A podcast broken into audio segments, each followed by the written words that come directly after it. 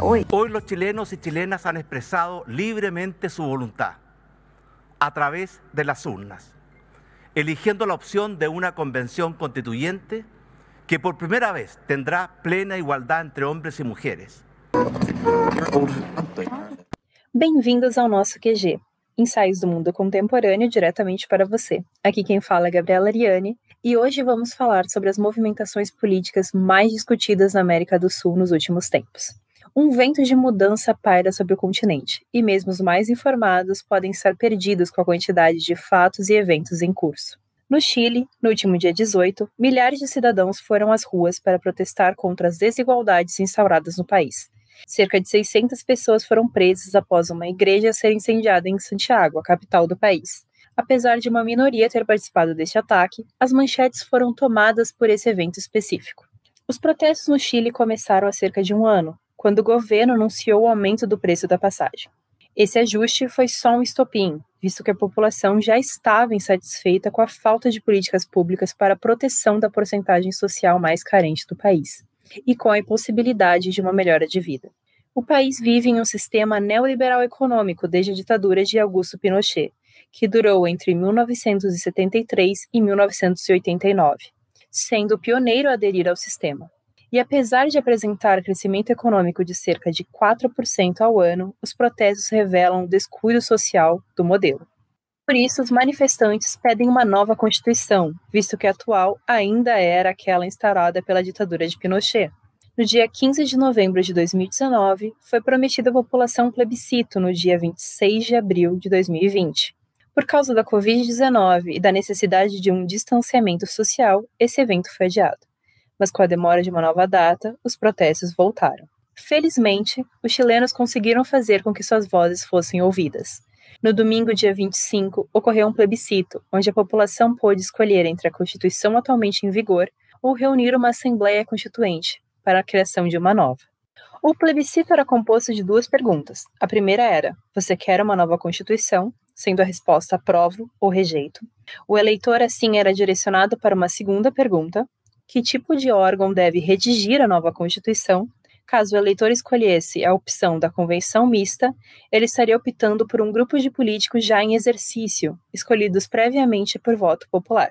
Caso o eleitor optasse por uma convenção constitucional, estaria apoiando um grupo formado por um número igualitário de homens e mulheres, que seriam eleitos por voto popular unicamente para escrever a nova Constituição com horários exclusivos para grupos de risco, o uso de máscara e álcool gel obrigatórios, a recomendação de uso de caneta própria e a proibição de comparecimento de pessoas infectadas pelo Covid-19, mais de 7 milhões de pessoas compareceram, somando cerca de 51% dos quase 15 milhões aptos a votar pelo mundo.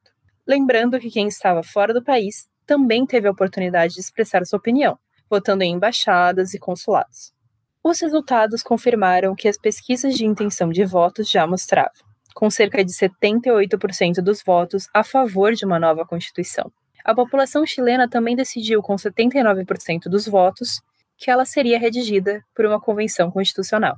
O próximo passo, então, será escolher, no dia 11 de abril de 2021, 155 homens e mulheres que ficarão responsáveis pela nova Constituição, toda e qualquer norma deverá ser aprovada por dois terços desse grupo, para que possa entrar na Constituição. Após os resultados do plebiscito, a população foi para a rua celebrar. Faixa com dizeres como Adiós General foram estendidas pelos ali presentes, acabando de vez com o maior feito de um dos piores ditadores na história da América do Sul. Para entender a crise na Venezuela, precisamos voltar para 1998, quando Hugo Chávez foi eleito presidente do país com 56% dos votos durante seu governo, instaurou o chamado bolivarianismo, assim como uma nova Constituição, que tinha como base o socialismo e uma política externa anti-estadunidense. Com isso, Chaves implementou a distribuição de renda entre a população mais pobre, além de políticas públicas para as classes sociais mais desprotegidas. Tais medidas não agradavam as elites do país, que tentaram um golpe contra Chaves em 2002. Depois disso, Chaves passou a se fortalecer cada vez mais no poder, enquanto sua popularidade estava em ascensão. O mesmo caminho era seguido pela economia, por conta de parcerias com países socialistas como a China e Rússia, e também pelo boom do crescimento do petróleo, que era o principal produto exportador da Venezuela no mercado internacional. Mas esse cenário passou a mudar a partir de 2010, quando os preços do barril de petróleo passaram a despencar, resultando no início de uma crise no país.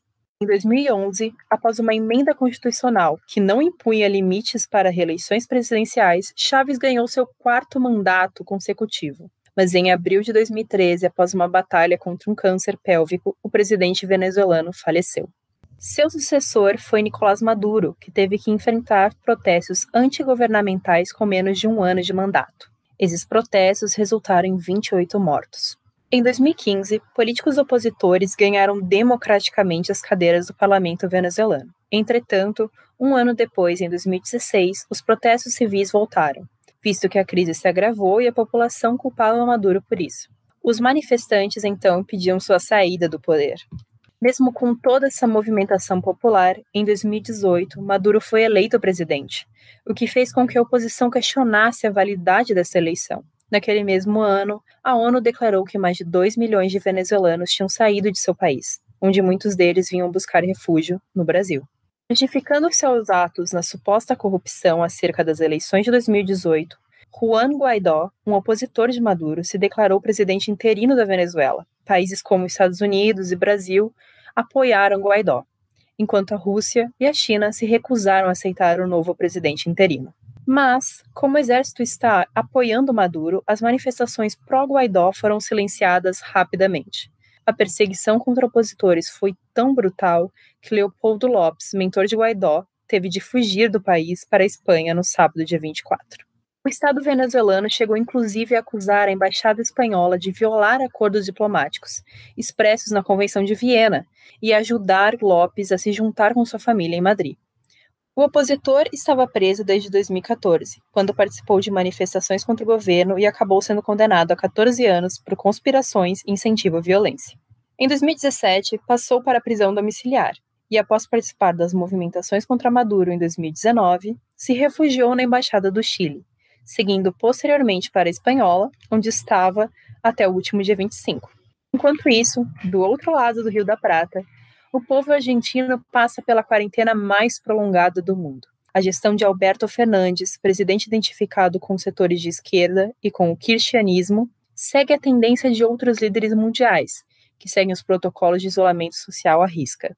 De qualquer forma, a Argentina segue com os piores índices globais de infectados, o que causa questionamentos na população e nas autoridades.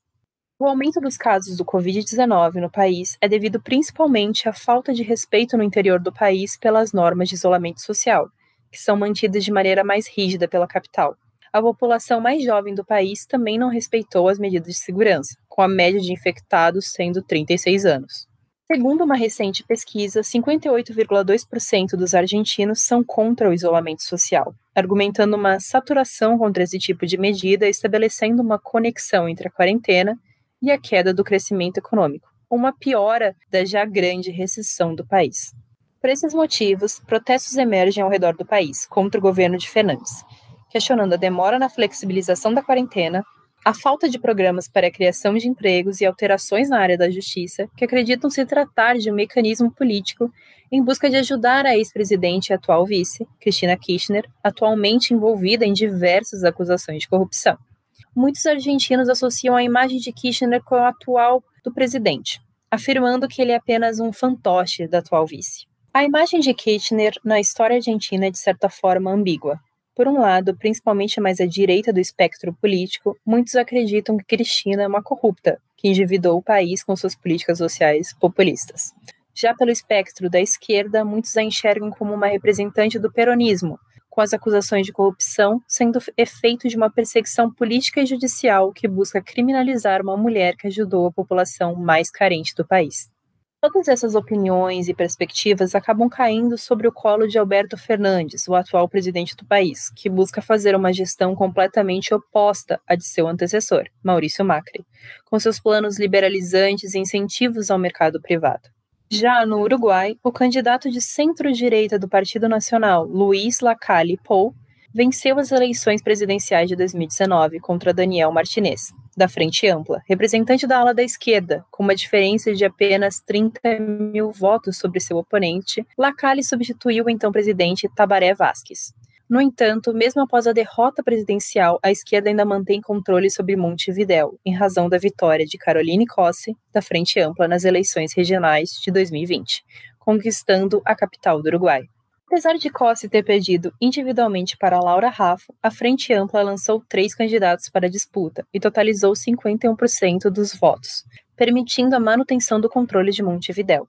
Outro impacto significativo no cenário político uruguaio foi a aposentadoria do ex-presidente José Mujica. Aos 81 anos, Mujica atuava no Senado e sua retirada pode servir de motor para a esquerda voltar ao poder da presidência no futuro. Na Bolívia, após um ano turbulento de instabilidade política, Luiz Arce ganhou as eleições do país. Tal notícia pode indicar que a população não teve seu direito de escolha de liderança violado, segundo as suspeitas de opositores de Evo Morales.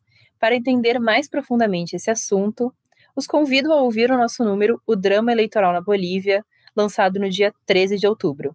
O QG de hoje chega a seu fim. Convido vocês a seguirem a nossa página no Instagram, arroba Quarentena Global. Fiquem bem, fiquem seguros.